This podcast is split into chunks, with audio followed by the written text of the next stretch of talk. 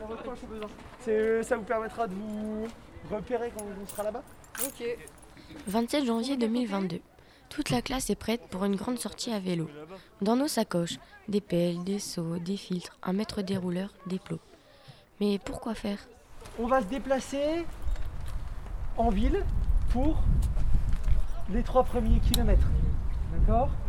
En ville, il y a un certain nombre de règles particulières à respecter. On reste bien les uns derrière les autres et on laisse un demi-vélo à mettre 1m50 d'écart avec la personne qui est devant. Nous partons étudier un être singulier. Il est partout dans notre vie, dans la nature, sur terre, dans l'eau. Il est de toute taille, de toute forme, mais le plus souvent, il est invisible. Je vais être devant et moi je vais communiquer avec vous. Alors je vais pas me tourner pour vous parler, je vais faire des gestes. Quand je suis là et que je fais ça, ça veut dire quoi Voilà, ralentissez. La main à plat. Si je fais ça, on s'arrête.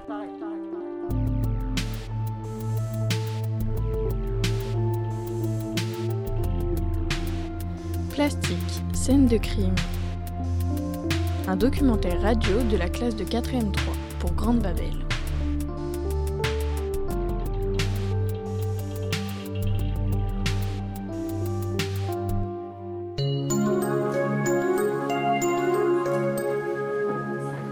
A commencé au collège. Alors, qu'est-ce que dit Wikipédia?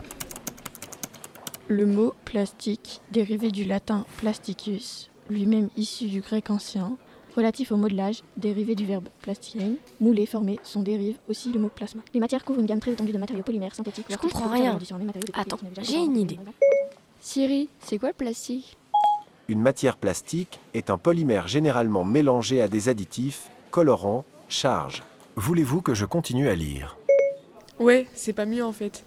Quand les professeurs nous ont parlé d'un projet de recherche sur la pollution plastique, des fleuves et des cours d'eau, on a voulu se renseigner. On a d'abord voulu comprendre c'est quoi le plastique? C'est d'abord une cuisine assez compliquée.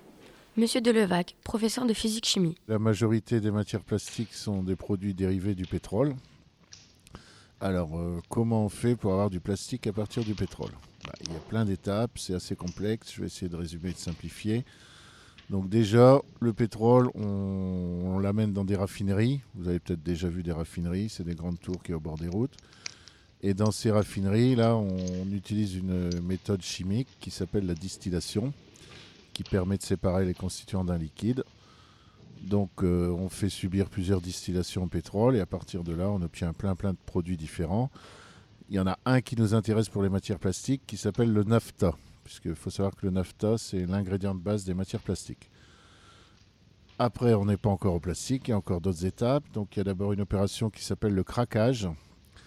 Qu'est-ce que c'est le craquage? Ben, On chauffe fortement le nafta, à peu près jusqu'à 800 degrés, et on le refroidit brutalement ce qui va permettre d'obtenir des petites molécules, en gros qui contiennent entre 2 et 7 atomes de carbone. Après, c'est toujours pas fini, on va faire l'étape de polymérisation, donc là c'est de la chimie pure, hein. on fait plusieurs réactions chimiques qui permettent de polymériser. Polymériser, donc ça veut dire obtenir à partir des petites molécules, on va obtenir des grosses molécules. C'est-à-dire que toutes les petites molécules qu'on avait, on les colle ensemble et ça va faire une grosse molécule qui peut contenir euh, 1000 atomes. Et là, on est presque aux matières plastiques, puisque euh, il suffit de rajouter des additifs et des adjuvants, et on arrive aux matières plastiques que vous connaissez. Cette cuisine permet de fabriquer une grande variété de plastique. Alors, dans toutes les matières plastiques, il y a, du, il y a des atomes de carbone et des atomes d'hydrogène. Il y a certaines matières plastiques qui ne contiennent que du carbone et de l'hydrogène, comme par exemple le, le polyéthylène. Le polyéthylène, c'est ce que vous connaissez, qu'on utilise dans les sacs poubelles, les sacs plastiques. Il y a aussi le polystyrène que vous connaissez, qui contient que du carbone et de l'hydrogène, et le polypropylène. Polypropylène, on va le trouver par exemple dans les voitures, les pare-chocs d'une voiture, les essuie-glaces, euh, etc. Et ensuite, il y a d'autres matières plastiques où il y a d'autres atomes en plus du carbone et de l'hydrogène. Par exemple, il y a le PVC que vous connaissez certainement. PVC, ça veut dire polychlorure de vinyle, ça veut dire qu'il y a des atomes de chlore en plus. Après, il y a par exemple euh, le PET. Alors le PET, ça veut dire polyéthylène terephthalate, c'est ce qu'on trouve euh, dans les bouteilles en plastique, les bouteilles d'eau minérale. Donc là, il y a des atomes d'oxygène. On peut trouver aussi des atomes d'azote dans le polyuréthane. Le polyuréthane, c'est une mousse qu'on trouve dans les matelas, par exemple. On peut même trouver des atomes de fluor. Donc toujours du carbone et de l'hydrogène, et après, selon les matières plastiques, d'autres atomes différents. Son invention est relativement récente, mais il permet une très grande variété d'utilisations, avec toutes sortes de procédés de fabrication. Monsieur Ajou, professeur de technologie. Tout d'abord, nous avons un procédé d'injection. Donc littéralement, on prend des billes de plastique qu'on va venir faire fondre. On va venir pousser fort avec une vis sans fin pour lui donner une forme de moule. C'est exactement ce qui se passe par exemple pour les pinces à linge. Euh, le second procédé s'appelle le procédé extrusion-soufflage. Donc là, vous avez un tube de plastique que vous venez insérer dans un moule. Vous venez souffler de l'air chaud et en soufflant, votre plastique va reprendre la forme du moule. C'est exactement ce qui se passe par exemple pour les bouteilles en plastique. Et finalement, le troisième procédé, c'est le procédé thermoformage. Euh, nous pouvons retrouver cela pour les valises par exemple. Donc là, concrètement, on a une film on a un film couche de plastique qu'on va venir chauffer, mais qu'on va pas venir faire fondre. Et après, on va mettre un moule en dessous, on va venir aspirer à l'aide d'un aspirateur. Ces propriétés sont également très intéressantes. Quasiment tout est plastique. Alors, la raison principale, c'est que les matières plastiques ont, ont plein de propriétés intéressantes. Ça peut être la légèreté, par exemple. Euh, tout ce qu'on utilise comme plastique dans l'automobile, ben, c'est utilisé pour sa propriété de légèreté. Ça peut être la propriété d'isolant, une fenêtre en PVC, le plastique ayant une bonne propriété d'isolant, ça va euh, être beaucoup plus intéressant que de l'aluminium qu'on pouvait utiliser avant. Et donc c'est aussi moins cher. Donc c'est un des intérêts. Il y aurait encore plein d'autres propriétés. On pourrait citer la résistance au choc, hein, par exemple, puisqu'on utilise beaucoup de matières plastiques pour les emballages. Euh, alimentaire, etc. En résumé, le plastique est donc un matériau hyper pratique, fait à partir d'une énergie non renouvelable, le pétrole. Et d'ailleurs, il est partout, dans tous les objets que nous utilisons, nos vêtements, nos maisons, et même dans notre corps, avec certaines prothèses médicales. Pourquoi un tel succès? Cela commence dans la seconde moitié du XXe siècle. Les ménages ont commencé à consommer davantage. Nous avons assisté à ce qu'on appelle une consommation de masse. Et donc on a été obligé de créer un nouveau matériau pour répondre à cette demande. Euh, ensuite, assez rapidement, le plastique a connu de nombreuses évolutions pour qu'il s'intègre totalement dans plusieurs systèmes, dans plusieurs industries, par exemple l'alimentaire, l'emballage ou l'automobile. Euh, et finalement, le prix faire du plastique, faire des bouteilles en plastique n'est pas cher n'est pas cher et malheureusement c'est trop facile à faire. Le plastique c'est génial et pas cher et c'est bien ça le problème. Bonsoir et bienvenue dans le monde merveilleux du plastique. Depuis des années, c'est ce qu'on nous répète inlassablement, le plastique c'est pratique et c'est fantastique. Résultat, 10 tonnes sont produites chaque seconde dans le monde et une tonne finit dans les océans toutes les deux secondes. Et une tonne finit dans les océans toutes les deux secondes.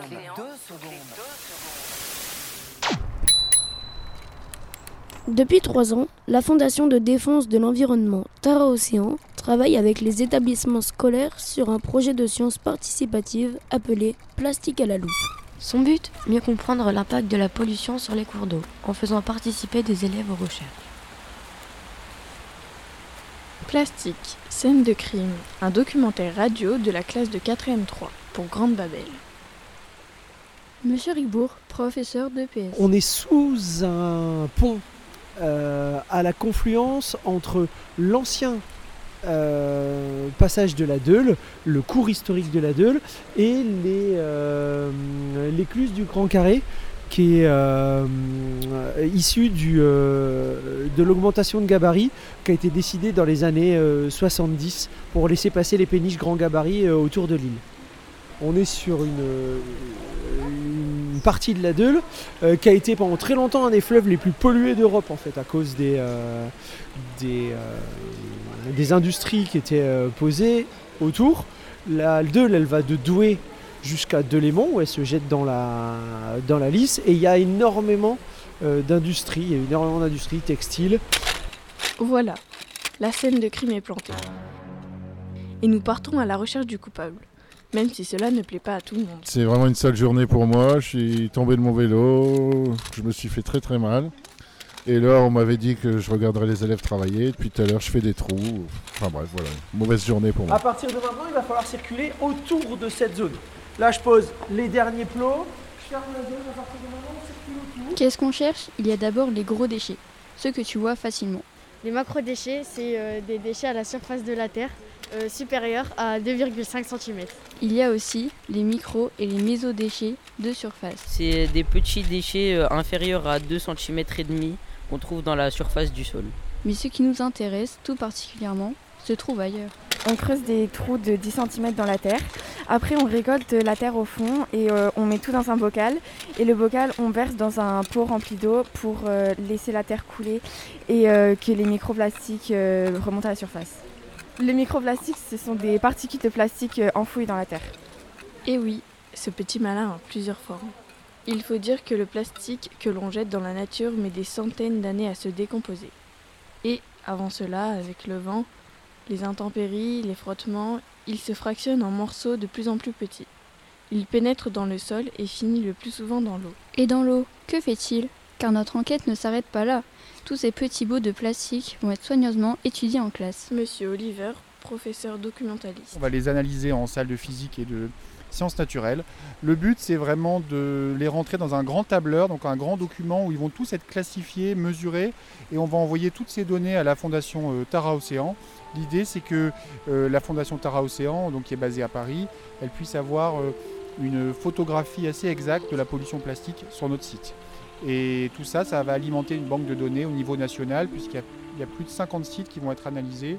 Le but, c'est d'avoir une image fidèle de la pollution plastique des bords de fleuves. Tout le monde voit des déchets plastiques s'accumuler au bord des routes, dans la nature. Tu en as sans doute entendu parler, de la pollution plastique des océans, du septième continent de plastique. Mais comment passe-t-on de l'un à l'autre? Les fleuves et les rivières semblent être la scène du crime parfait.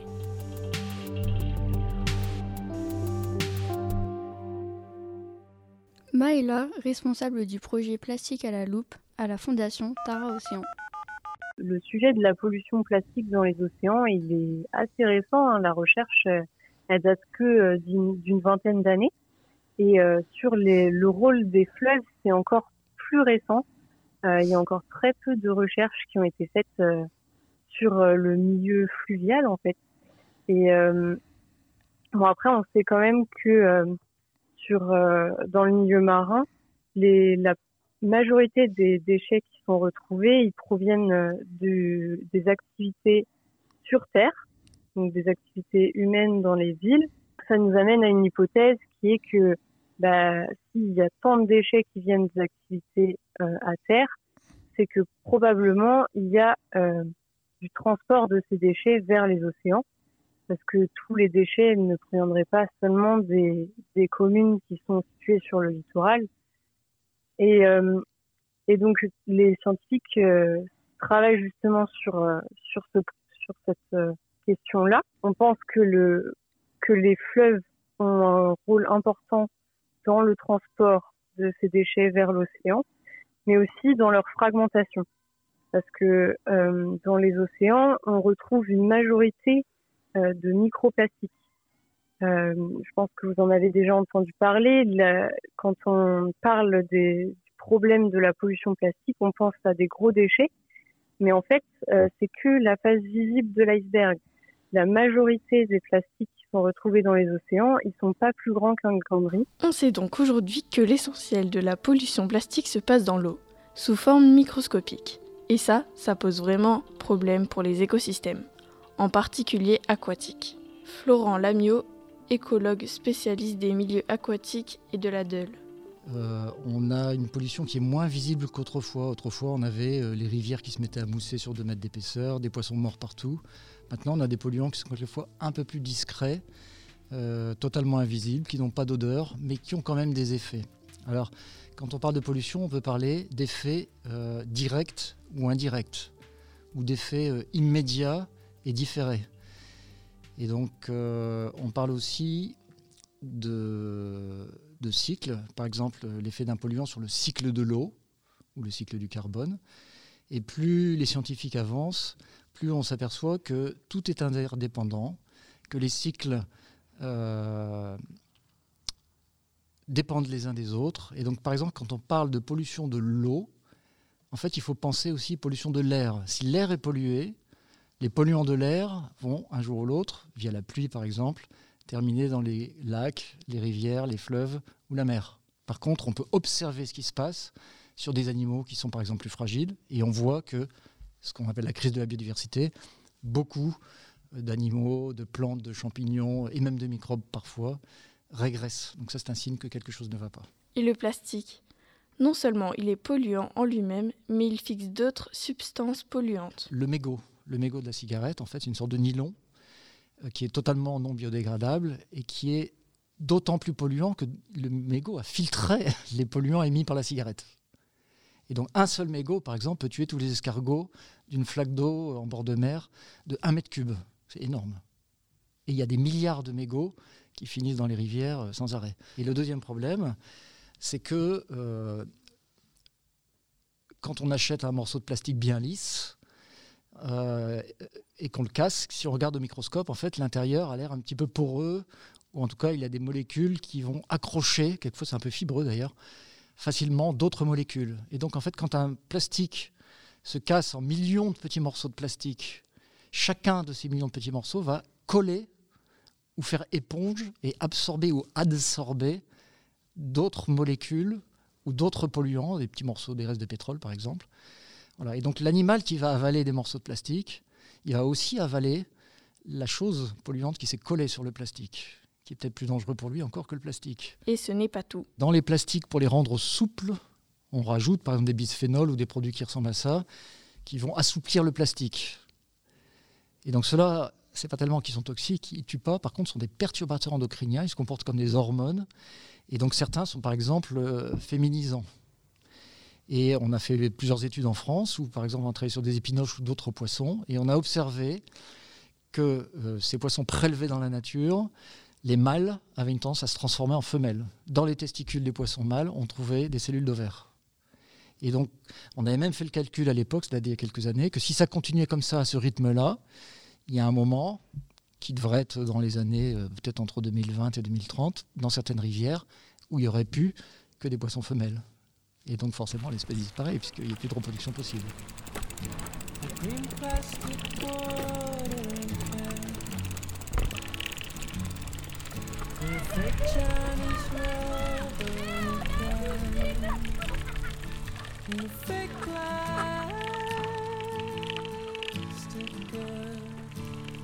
Plastique, scène de crime, un documentaire radio de la classe de 4ème 3 pour Grande Babel.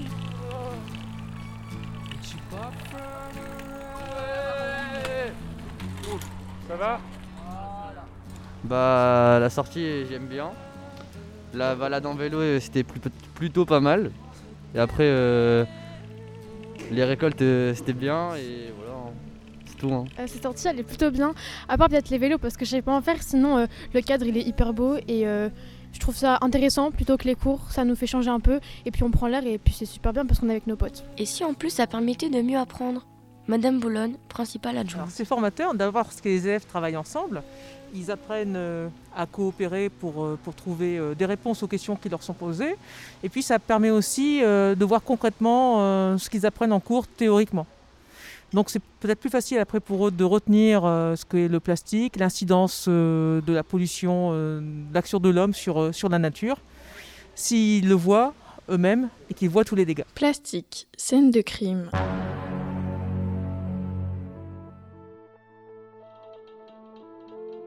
Selon une étude nationale géographique parue en 2021, chaque année, l'homme produit environ 300 millions de tonnes de plastique par an. À travers le monde, près d'un million de bouteilles en plastique sont vendues chaque minute. Depuis 2015, plus de 6,4 milliards de tonnes de déchets plastiques ont été produits. Environ 9% ont été recyclés, 12% ont été incinérés et 79% ont été accumulés dans des décharges ou dans la nature. Quand on étudie la pollution plastique, c'est comme un puits sans fond et on se rend compte de l'étendue des dégâts. C'est à ça que sert notre enquête, comprendre comment agir intelligemment. Pour résoudre un problème, trouver des solutions, il faut déjà bien connaître le problème. Euh, parce que sinon, on met en place des solutions qui ne sont pas euh, bien associées des correcte par rapport au problème qui est posé, mettre en place des solutions contre la pollution plastique.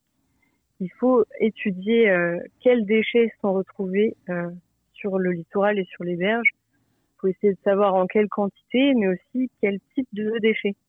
Quel, quel, quel déchet va principalement poser problème et, euh, être le plus souvent retrouvé. Et, en identifiant ce déchet-là, justement, on va pouvoir euh, faire remonter euh, via des rapports, par exemple, euh, euh, jusqu'à l'Union européenne, pour que les politiques publiques mettent en place des réglementations pour euh, limiter à la source euh, la production de ces déchets-là, pour éviter qu'ils arrivent en mer. Et puis, on a compris une chose, le problème, ce n'est pas vraiment le plastique en lui-même, c'est la quantité qu'on produit et l'utilisation qu'on en fait. De nos jours, le marché principal de plastique est celui des emballages. Cela représente près de la moitié de tous les déchets plastiques produits dans le monde. Plus de 40% du plastique n'est utilisé qu'une fois avant d'être jeté. Alors bien sûr, il faut toujours éviter de jeter ces déchets dans la nature et nettoyer quand on le peut. Mais les solutions sont peut-être avant, dans la production et l'utilisation des plastiques dans notre vie de tous les jours. Et ça, ça suppose de changer de notre économie. C'est ce que nous explique Henri Bourgeois-Costa, expert en économie circulaire. En fait, c'est un concept qui est né dans les années 90, donc c'est assez récent euh, finalement par rapport au reste de l'économie. Et c'est parti d'un constat, euh, constat qu'une grande partie de nos problèmes environnementaux, il était lié à notre modèle économique. Notre modèle économique, on peut le décrire comme linéaire euh, parce qu'en fait, on va extraire des ressources euh, naturelles, par exemple, euh, ou des comme du pétrole, on va le transformer, on va en fabriquer des produits, puis une fois que ces produits sont euh, sont hors d'usage, ben on va les jeter. Voilà, c'est ça, c'est le modèle, euh, le modèle qu'on connaît encore beaucoup aujourd'hui. Et puis, ben, en fait, pour euh, pour essayer de trouver euh, une, solution à, ce, à, cette problématique de déchets qui sont générés par cette économie linéaire, en fait, il y a plusieurs personnes, plus des économistes, qui sont qui sont penchés sur la question, qui se sont dit qu'est-ce qu'on peut trouver comme meilleur moyen? Ben, en fait, si on regarde autour de nous, il y a un système qui lui ne produit pas de déchets, c'est la nature. Et la nature, elle produit pas de déchets parce qu'elle fonctionne essentiellement sous forme de circulaire, sous forme de grandes boucles. Hein. Vous avez sûrement entendu parler euh, du cycle du carbone, du cycle de l'eau. Euh, voilà, ce sont des grands cycles de la nature. Et donc, en fait, l'économie circulaire, bah, c'est euh, copier en quelque sorte les grands fonctionnements de la nature. Prendre en compte le fait que la nature, elle a deux grandes règles également qui s'appliquent en permanence, qui sont une règle d'économie de ressources, c'est-à-dire que dans la nature, les ressources ne sont pas gaspillées. Un animal, il mange à sa faim et il ne va pas plus loin. Et puis une, une, règle de non-nocivité envers le reste du vivant, c'est-à-dire que euh, en fait dans la nature, on ne produit pas des poisons en très très grand volume, en très grande quantité. Et donc, bah, en fait, l'économie circulaire, si on voulait la résumer, ça serait ça. C'est une, une économie qui fonctionne en boucle fermée, de préférence, et qui ne produit pas euh, d'éléments qui sont de nature à, euh, on va dire, impacter le reste du vivant. Attention, certaines solutions sont de fausses bonnes idées. Alors oui, il y en a énormément. il y en a énormément. Il y a finalement beaucoup plus de fausses bonnes, de fausses solutions que de bonnes, tout simplement parce que souvent on part d'un mauvais constat euh, et puis on se trompe en fait de, de problématique. La problématique, c'est pas le plastique comme matériau, euh, c'est l'usage qu'on en fait. Et euh, pour, pour le dire un petit peu autrement, euh, c'est pas parce qu'on remplace le plastique par un autre matériau qu'on va résoudre forcément le problème des déchets que ça, que ça génère. Et puis ces nouveaux déchets-là, avec un nouveau matériau, ils vont provoquer d'autres dégâts environnementaux. Je peux vous donner un exemple. Euh, on connaît tous l'exemple des bouteilles d'eau hein, qui sont un grand, grand gâchis. Il euh, y, y, en a des milliards qui finissent dans la nature euh, chaque année. C'est vraiment quelque chose de très important. Et eh ben, imaginons qu'on remplace euh, toutes ces bouteilles d'eau par des, des briques en carton, hein, type Tetra que vous voyez déjà un peu, qui servent à emballer d'autres boissons comme des boissons laitières ou des jus de fruits. Et eh ben, en fait, si on remplaçait tout simplement le plastique par le carton, on aurait deux choses. La première, ben, c'est que on aurait une pression très, très importante sur les forêts. On détruirait beaucoup de forêts pour créer la pâte à papier nécessaire pour fabriquer ce carton-là. Et puis comme le carton c'est pas étanche, eh ben on vient lui rajouter un certain nombre d'éléments. Alors ça peut être un petit film plastique, mais c'est aussi également des produits chimiques parfois qui sont ajoutés, des vernis pour rendre ce carton étanche.